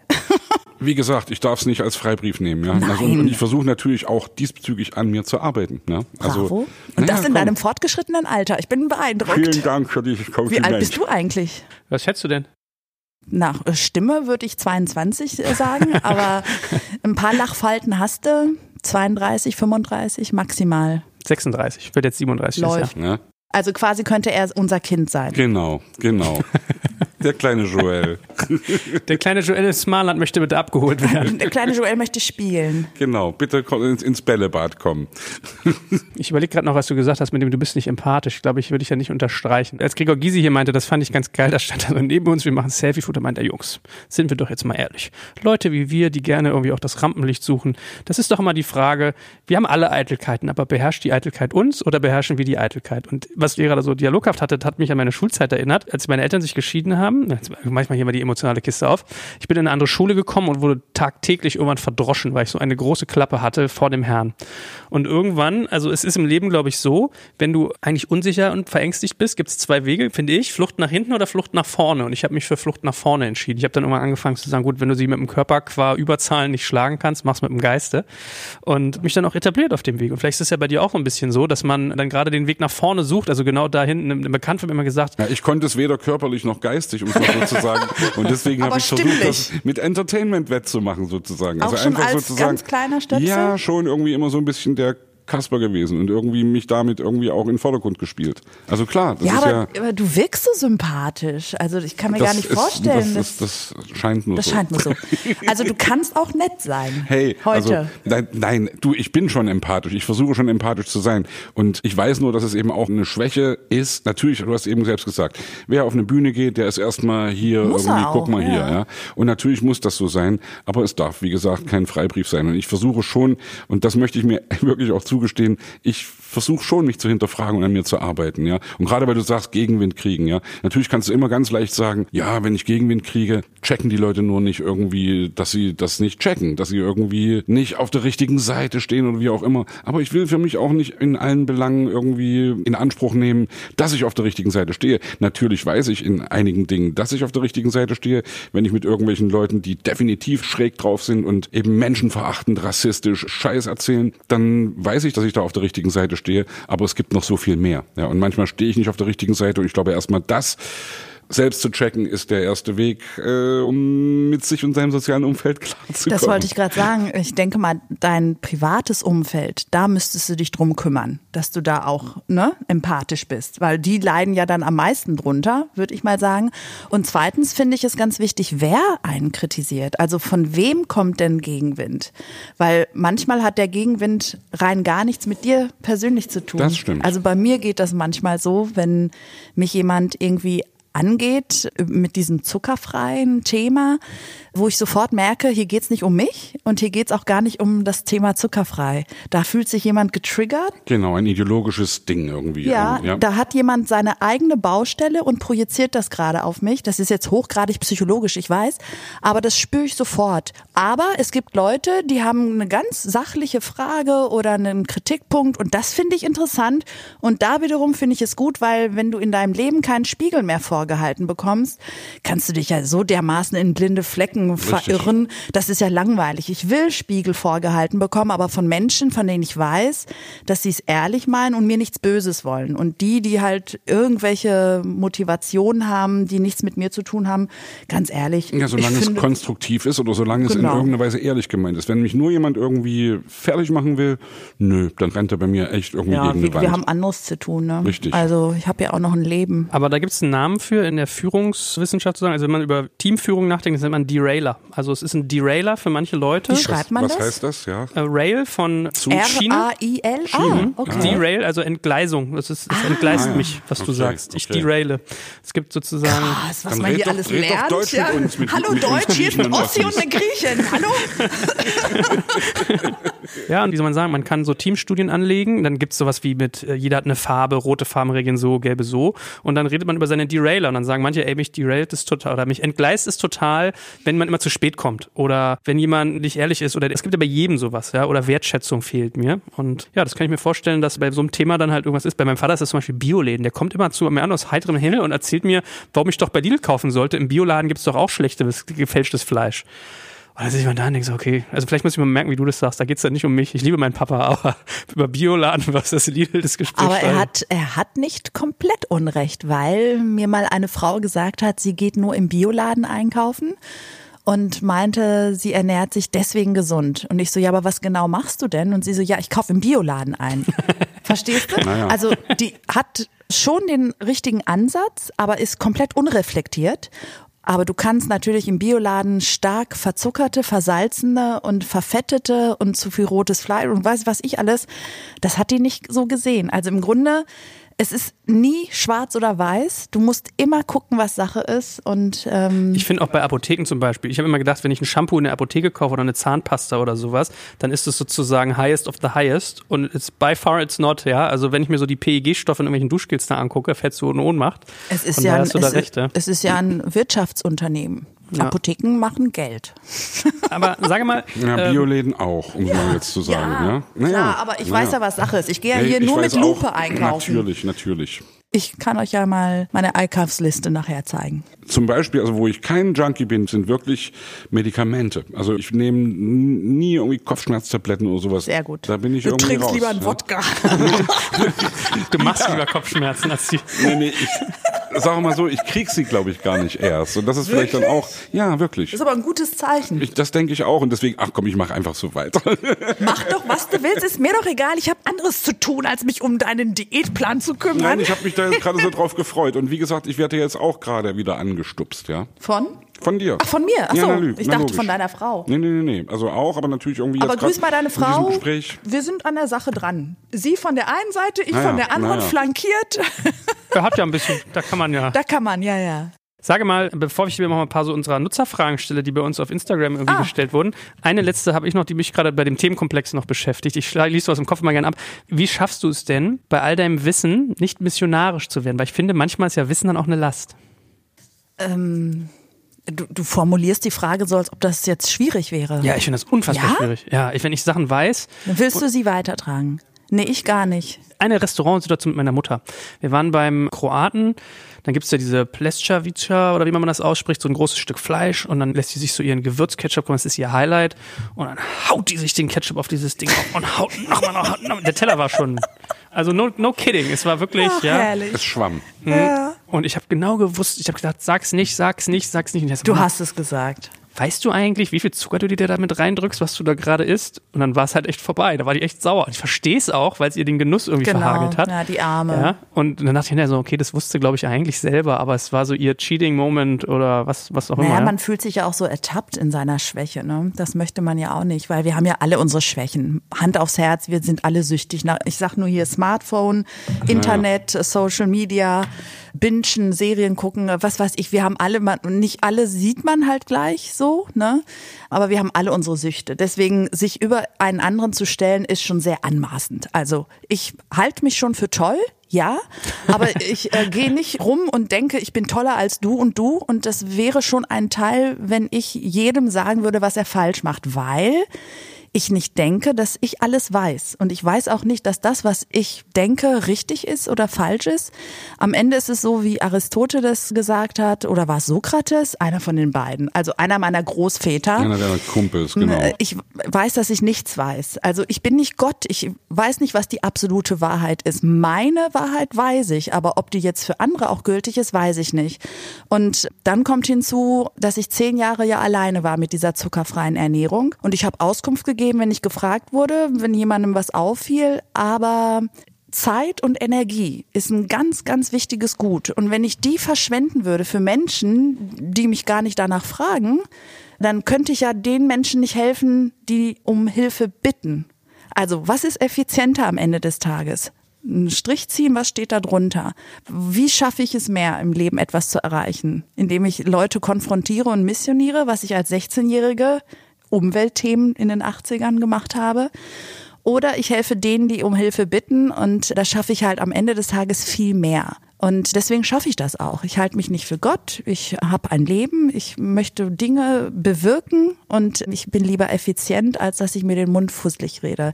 Und live and let live. Ich möchte nicht, dass jemand zu mir kommt und sagt, du musst Schweinshaxe essen, das ist gesund für dich. I don't care. Das interessiert mich nicht, was der sagt. Ne? Insofern mache ich das auch nicht. Also ich finde es überhaupt nicht schwierig, ganz im Gegenteil. Da muss ich jetzt nochmal nachhaken, weil dann lerne ich, glaube ich, von dir Unmengen. Also ah, Ratschläge sind auch Schläge und so und, und man mhm. erhöht sich, fair point. Aber geht's dir, wenn du in Berlin wohnst, nicht manchmal so, du läufst durch diese Straßen und manchmal frage ich mich, von was für Pennern bin ich eigentlich umgeben? Die lassen ihren Müll fallen, die machen dir irgendwie, weiß ich nicht, Kratzer ins Auto, fahren weiter, die bringen ihre Kinder in die Kita, haben den Mundschutz nicht auf, die sind irgendwie gemein zu ihrem Nachwuchs, die, weiß ich nicht, die Hunde kacken hin, sie machen so viel Also Sachen. Spazilein, so, ich sag dir jetzt mal was. Dieses Buch, was du gerade hier auf den Schreibtisch bekommen hast, konntest du noch nicht lesen? Da ist eine Liste drin, da sind Nahrungsmittel drauf. Wenn du die regelmäßig isst, produziert dein Gehirn Serotonin. Dazu das ist mir alles du, egal, sozusagen meinst du? Dazu brauchst du die Vorstufe Tryptophan und die sind zum Beispiel in Quinoa, in Kurkuma. Schon mal gegessen? Nee. Noch nie? Ich habe es noch nicht mal gehört. Du hast noch nie Quinoa gegessen? Nee. Oh, okay, wow. So, wenn jetzt deine Frau zuhört, der Blut in die Ohren. würden Sie bitte Ach doch, ich habe das doch stimmt, stimmt, habe ich jetzt gerade kürzlich, weil ich irgendwas aß, wo das drin war und ich habe sogar gefragt, was das Na ist also. und dann war das das. Doch, war lecker, war übrigens wirklich Siehst du? lecker, ja, Siehst war du? geil. So, also, wenn deine Frau jetzt zuhört, dann möchte sie doch bitte mal Quinoa und dann noch so ein, eine goldene Milch Kurkuma mit Kurkuma, goldene Milch, ja. Steht alles im Buch drin. Schicke ich euch auch zu. Nach Leipzig, ne? Ja. Und wenn du diese Nahrungsmittel regelmäßig isst, hast du so viel Serotonin in deinem Gehirn, dass du das zwar wahrnimmst und dass du das auch nicht gut findest, aber du bist emotional so stabil, es müsste ein sechsfacher Orkan kommen, dass er dich umpustet. Mich kann nichts umhauen. Ich war auch gebeutelt, Corona-mäßig, meine ganze Lesetour ist abgesagt worden, ich habe viel Geld verloren dieses Jahr, wirklich so, okay, alle, ja. dieses Jahr kannst du knicken finanziell. Und es hat mich auch die ersten zwei Wochen echt mitgenommen. Und dann habe ich gemerkt, boah, krass du lässt dich nicht umhauen. Es ist unglaublich. Und ich sag's dir, das hat was mit meiner Ernährung zu tun. Also Spazilein, ess dich glücklich. Das ist der Hashtag. Ess dich doch bitte emotional stabil. Und wenn du Fragen hast, kannst du mich jederzeit anrufen. Das ist das Geheimnis. Es ist so einfach. Körper, Seele, Geist ist eine Einheit. Ess dich glücklich. Ich habe noch eine Frage, was auch damit Hand in Hand geht, glaube ich, weil du vorhin sagtest, wir haben alle unsere Süchte sozusagen, ob es jetzt das Handy ist, ob es irgendwie Serien gucken ist, was weiß ich was. Ist das dann auch eine Art von deiner Seite aus eine Art Suchtverlagerung, die auch eine Rolle spielt? Also wenn wenn du sagst, okay, äh, ich mache eben dieses ganze Junkfood-Scheiß nicht mit. Also meine Frage war ja vorhin, wie kommst du eigentlich klar ohne Rausch, ohne ohne ohne Eine irgendwelche Kompensation. Ja, genau, ohne einen Ja, das Ausgleich. ist eine sehr ja? schlaue Frage, weil es gibt ja Suchtärzte, die behaupten, es ist nur eine Suchtverlagerung. Mhm. Du gibst nichts auf, weil du verlagerst es. Also ich habe damals zum Beispiel keinen Kaffee getrunken. Ich habe damals dann mit einer Tasse am Tag angefangen, jetzt bin ich bei dreien. Naja. Ne? Na? So, und dann, ich gebe es zu, ich bin Smartphone- und Internetsüchtig. Also wenn ich es drei Stunden nicht anfasse, kribbelt's. Hohe Bildschirmzeit. Ja, Ja. Sehr hoch. Ja. ja. Ist Kaffee eigentlich schlecht, mal blöd gefragt? Habe ich Nein. jetzt kulinarisch schon nein, nicht nein, verstanden. nur wenn du zwei Liter am Tag trinkst und kein Wasser trinkst. Jeder Stoff ist giftig, es kommt nur auf die Dosis an, hat unser Chemielehrer immer gesagt. Nein, wie geil ist das denn? Weil alle es falsch von Paracelsus ähm, zitieren. Es steht in meinem ersten Buch richtig drin. Das ist genau richtig. Mensch, du hast es erfasst. Er hat nämlich nicht gesagt, die Dosis macht das Gift, sondern alles ist Klar, giftig. klar. Allein die Dosis entscheidet. Und das Ja. ist das, und das ist schon ein kleiner Unterschied. Das heißt nämlich, dass auch ein Pfefferminzblatt giftig sein kann. Aber wenn du einen in deinen Tee packst, nicht. Aber wenn du ein Kilo zu dir nimmst, ist es giftig. Und das ist schon ein feiner Unterschied. Das finde ich faszinierend. Sehr gut. Also, um mal, wie gesagt, auf ein paar, wie angedroht, Nutzerfragen einzugehen. Ich glaube, gefühlt haben wir die so halb aber auch schon beantwortet. Beziehungsweise vielleicht ist auch vielleicht einfach. Anna.hamburg 2017, ich glaube, sie heißt Annabelle, fragt, ob Anastasia schon mal rückfällig geworden ist. Stichwort zuckerfrei. Achso, by the way, alle, die zuhören, Kunst trifft digital auf Instagram, da sammeln wir immer Fragen. Also, bist du schon mal rückfällig geworden beim Thema zuckerfrei? Seit ich weiß, wie es geht, nicht. Aber ich habe drei Jahre lang versucht, zuckerfrei zu werden, aber ich hatte keine Ahnung, dass es über 70 Begriffe gibt. Seit ich das weiß, bin ich clean. Was heißt über 70 Begriffe? Für Zucker oder Ja. für zuckerfrei sein? Nee, oder? für Zucker. Genau. Also zum Beispiel Maltodextrin. Ne? Das weiß nicht jeder, dass Das es Zucker ist. Oder sowas, ne? Isoglucose. Also es gibt ganz, ganz viele Begriffe für Zucker. Und wenn du die auf der Zutatenliste liest, aber das Wort Zucker nicht auftaucht, denkst du, ja, kein Zucker drin. Ich ertappe mich auch gerade dabei, ich weiß, jetzt verstehe, was du mit dem Verschiebung meinst auch. Ich habe, glaube ich, mal mehr Fett gegessen, als ich Zucker aufgesetzt habe. Na, wenn es gesunde Fette sind, Nüsse und Ja, schön Öle. wär's. Also Kann schon sein. Hm. Was macht denn dein Zucker? Zuckt er noch? So noch also Eiscake. Boah, der war gut, den merke ich mir. Äh, Gut, mehr Fragen. Green Home Base fragt, ob alle von dir benannten gesundheitlichen Vorteile ausschließlich eintreten, wenn man wirklich strikt zuckerfrei bleibt oder ob Ausnahmen bzw. Ersatzprodukte wie zum Beispiel Honig, Birkenzucker und Co. auch in Ordnung wären. Also in Ordnung entscheidet man ja selbst, aber was den Gesundheitsfaktor angeht, ich kann nur sagen, dass der Körper am Ende der Stoffwechselkette auf Honig, Agavendicksaft genauso reagiert wie auf Zucker. Also wenn du das nur aus gesundheitlichen Gründen machst, ja, und ich esse es auch nicht, weil ich davon ja auch wieder Heißhunger bekommen würde. Und das ist ja mein Hauptgrund, es sein zu lassen. Sabine Müller 2020 fragt uns, ob du die alten MTV-Zeiten vermisst. Das hat sie immer geguckt. Ach, wie süß. Ja, alle über 35, ne? Vermisst du das manchmal auch so ein bisschen, diesen Transit, in dem man da ist, dieses alte, diese Medienwelt? Nee, weil ganz ehrlich, bin there, done that, abgehakt. Also ich habe wirklich alles mitgenommen. Also da ist ja kein, hätte ich mal das noch gemacht. Also ich habe alles gemacht, ne? Ich habe nichts ausgelassen. Na, ich meine, die gute Frage ist also mal, was machst du denn jetzt eigentlich? Also lebst du wirklich nur in Anführungsstrichen, also es ist ein Fulltime-Job, ich weiß das ja, aber lebst du von deinen Büchern, von Nein, deinen von? Kochbüchern und Sachbüchern kann man, glaube ich, nicht leben. Es sei denn, man ist fünf Jahre in der Bestsellerliste. Ich war nur zwei Jahre in der Spiegel-Bestsellerliste mit dem ersten. Nee, da, dafür müsstest du, glaube ich, wirklich ganz viele Bücher verkaufen. Aber klar, ich habe auch Geld verdient, was ich aber auch wirklich verdient habe, weil da sehr viele Jahre Arbeit drin steckt und Mühe. Ich gehe auf Lesetour jeden Winter, die ja dann im März abgebrochen wurde und dieses Jahr auch nicht mehr wirklich weitergeführt wird. Also ab nächstes Jahr wieder hoffentlich. Ich gebe Vorträge, so Gesundheitsmessen. Ich plane jetzt eine YouTube-Kochshow. Dann plane ich einen Podcast und das kommt alles hoffentlich auch noch in diesem Jahr. Und ich moderiere tatsächlich. Also morgen zum Beispiel moderiere ich für eine Naturkosmetikfirma. Also ich moderiere Events und im Internet habe ich auch Sendungen moderiert, die halt nicht im Fernsehen sind. Meine letzte Sendung war beim ZDF. Das war eine Verbraucherschutzsendung. Die wurde leider abgesetzt vor drei Jahren was ich sehr schade finde, weil das hätte ich gerne zehn Jahre lang gemacht, weil Verbraucherschutz, das liebe ich. Klar. Die nächste Frage wäre die dann, also unser Podcast heißt ja Kunst trifft digital.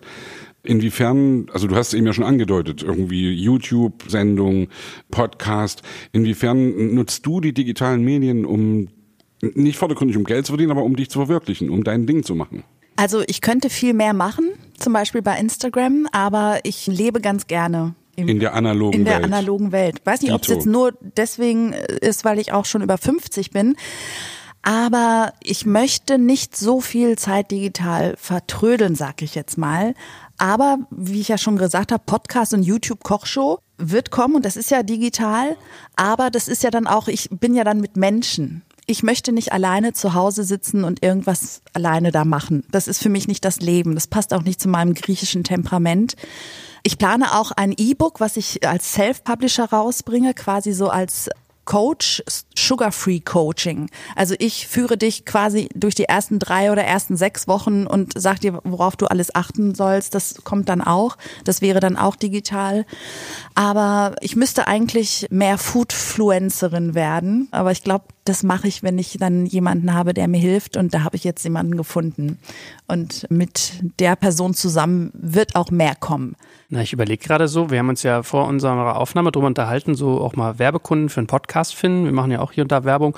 Und wenn ich so drüber nachdenke, könnte ja für dich fast eher so ein Kanal sein. Es gibt so, ja, ich habe in meinem letzten Büro, das war so ein Coworking Space, war eine, die war total heiß drauf auf so eine Australierin, so ein Fitnessmodel auf Instagram, die hat dann so eine Fitnesskurse sozusagen online gemacht und hat sie so ein PDF gehabt. Also eigentlich könnte für sich für dich ja anbieten, dass du sagst, ich mache mir hier so ein digitales Portal, da kannst du dich einloggen. Es gibt so ein Monatsprogramm oder mein Programm geht drei Monate und dann kannst du das nächste abschließen oder das auch nicht. Das hatte ich tatsächlich so, ne? schon mit jemandem geplant und der hat ist dann aber eben ausgestiegen quasi. Der hätte das gemacht. Also da war eigentlich schon viel geplant.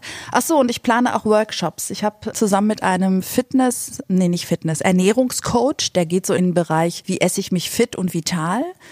Und wir machen zusammen Workshops in Hotels, in Veranstaltungsorten. Da wird dann auch mal gekocht oder zusammen zuckerfrei gegessen. Wir halten Vorträge. Und da kann man mich natürlich auch bombardieren mit Fragen. Und klar, das kostet alles Geld, aber ich finde, es ist es wert. Und ja, von absolut. irgendwas müssen wir ja die ganzen Leute auch bezahlen und die Locations und so. Also äh, es ist sehr viel geplant. Ich habe einfach irgendwann beschlossen im Lockdown, dieses Jahr ist das Planungsjahr. Und ich habe so viel geplant, mir ist der Kopf explodiert. Klopapier auf der einen Seite, tausend Ideen auf der anderen. Also du, es hat alles Vor- und Nachteile. Ist ja auch echt fies bei dir. Du hast gerade gesagt, du bist über 50 und ich gucke mir deine Hände und den Hals. Nicht mal die verräterischen Altersstellen sehen bei dir alt aus. Das ist ja, oder, Sebastian? Muss man echt mal sagen, die sieht. Hammer. Du merkst, wir wollen, dass du nochmal wiederkommst. macht alt. Ja? Der Prozess nennt sich Glykation, Glycation. Zucker geht mit Eiweiß unter der Haut eine Verbindung ein und macht Falten. Und ich hatte mit 37 die Lachfalten, die ich jetzt habe, und die sind weggegangen, zurückgegangen und kommen jetzt wieder. Also, statt Botox sag ich Zucker weglassen. Nee, Dattel statt Botox. Free the Dattel, kill the Botox. Ich möchte gern die No-Botox-Botschafterin werden. Kann mir jemand dafür ganz viel Geld geben, bitteschön? Pro Nature. Vielleicht einen Themenkomplex, den wir noch gar nicht angesprochen haben. Ich weiß, ich führe dich jetzt auf Glatteis, aber ich könnte mir vorstellen, viele Menschen hören jetzt zu und sagen, hey, ich trinke doch meine Limonade immer als Light mit irgendwie Süßstoffen, da ist doch gar kein Zucker drin, dann bin ich doch voll im Soll. Was antwortest du solchen Menschen? Also gibt es Süßstoffe, ist das ein adäquater Ersatz oder sowas wie Stevia und so? Bitte, bitte, bitte nicht. Es macht nicht nur alt, dumm, krank, dick und alles. Es ist hochgradig gefährdet. Weil irgendwie. Es steht in Verdacht, krebserregend zu sein. Genau, das darfst du sagen, damit dich nicht Coca-Cola verklagt zum Genau. Beispiel. Also ich darf nicht sagen, dass es so ist, sondern es steht im Verdacht. Bitte, bitte reduzieren, soweit es geht. Es passiert nichts, wenn du mal eine Cola Light trinkst, ja. Das, aber wenn du sieben Tage lang jeden Tag eine trinkst, bist du dann auch schon wieder drauf.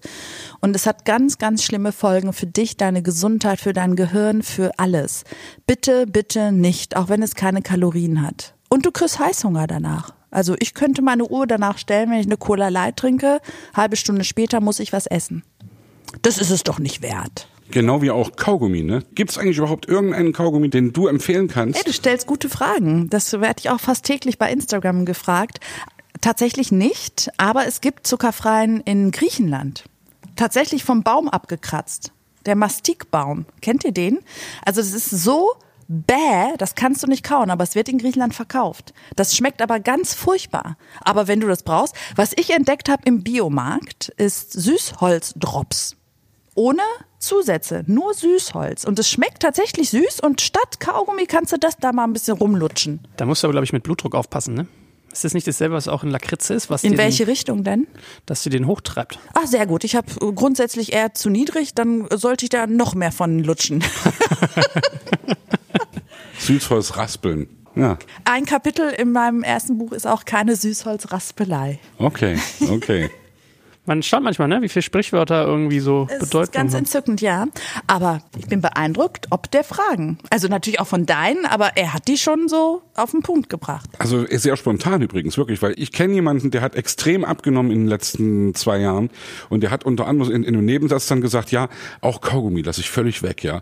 Wo ich erst überlegt habe, hm, und als du aber eben sagtest, es triggert dich sozusagen, wenn du eine Cola Light trinkst, zack, du kriegst dann eben Heißhunger, das ist ja dann mit dem Kaugummi-Scheiß genauso. Genau, weil da entweder Süßstoff drin ist, aber auch Zuckeraustauschstoffe haben denselben Effekt. Ja. Also ich glaube, ich habe noch keinen Kaugummi ohne Aspartam gefühlt gesehen. Genauso wie ich keinen Rasierer mehr kriege, wo nicht so ein Gelstreifen mit PEG-Stoffen drin ist, was mich voll nervt. Ich meine, ich mache sowieso Rasierhobel, aber man staunt manchmal, was ist sozusagen. Ja gut, ich rasiere ja nur einmal die Woche, deswegen kommt das nicht ja, so. dein, dein, dein Bartwuchs, der ist auch, deswegen kratzt es so im Mikro die ganze Zeit.